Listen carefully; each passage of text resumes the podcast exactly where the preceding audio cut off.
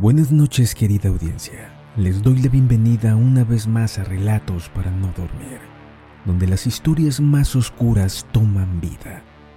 Antes de iniciar los invito a seguirnos a través de Instagram. Nos encuentran como relatos-podcast. Bien, iniciemos con nuestro siguiente episodio.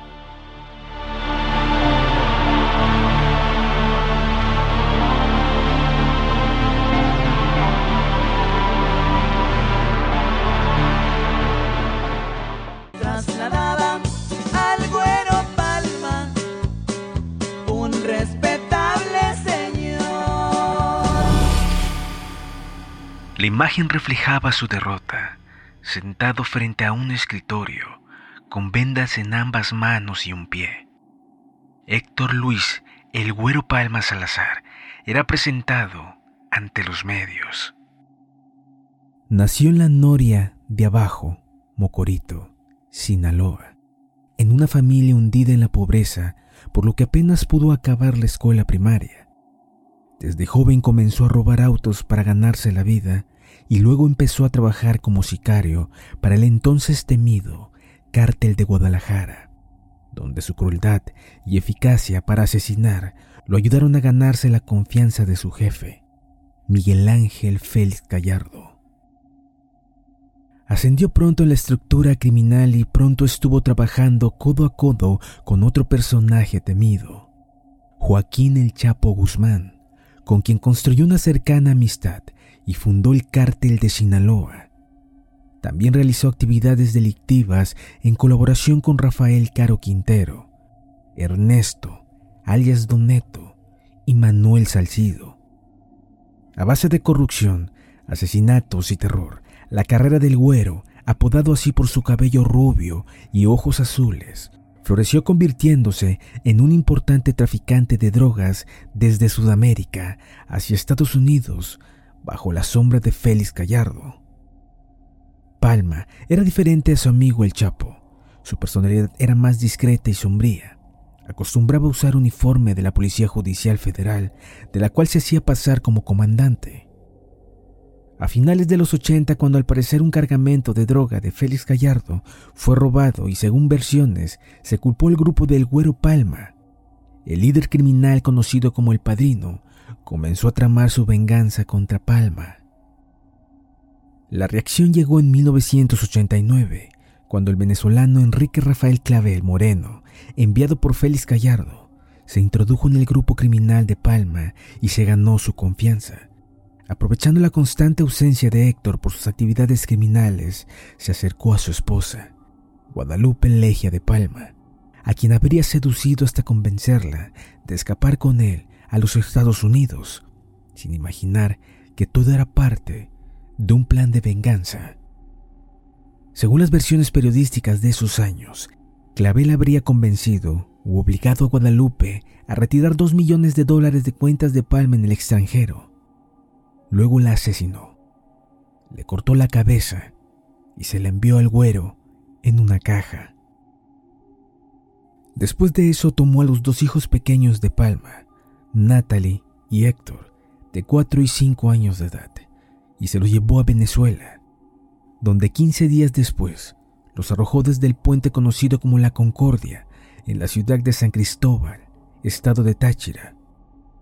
Algunas versiones refieren que incluso grabó cómo los lanzaba desde 150 metros de altura y envió la cinta a Palma para atormentarlo.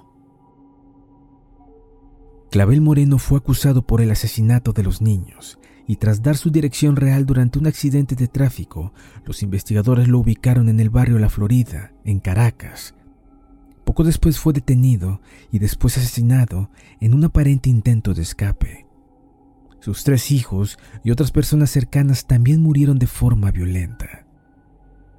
Palma recuperó los restos de sus familiares y los sepultó en un lujoso mausoleo de 420 mil dólares en Panteón Jardines de Humaya, en Culiacán, Sinaloa.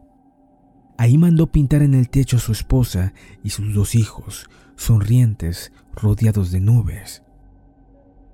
Luis Héctor juró vengarse y comenzó un sangriento ajuste de cuentas que dejó varios narcos y narcopolicías muertos, entre ellos el excomandante Mario Humberto González Treviño, acusado de dar protección a Palma.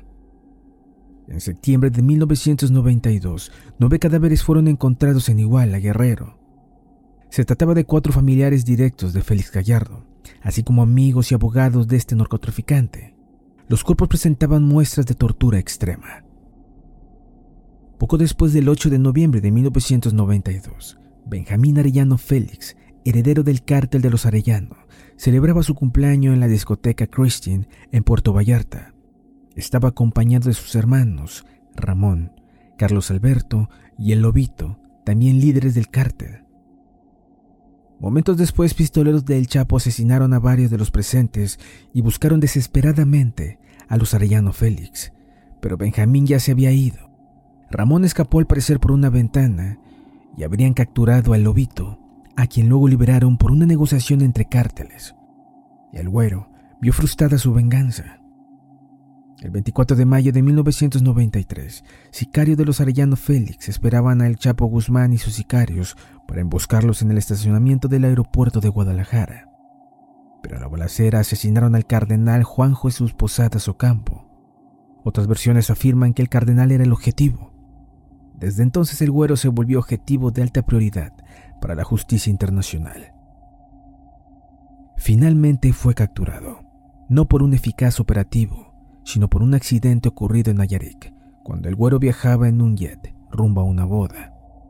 De los tres ocupantes, solo el líder criminal sobrevivió, pero fue reconocido por su pistola bañada en oro y detenido en 1995.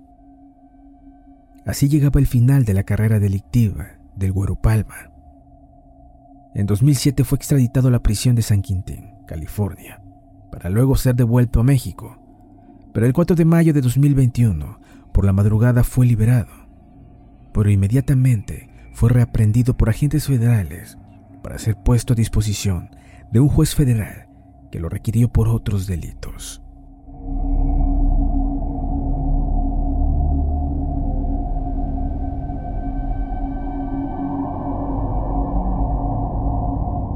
Si te ha gustado nuestro programa, no olvides seguirnos. Y nos escuchamos en otra emisión.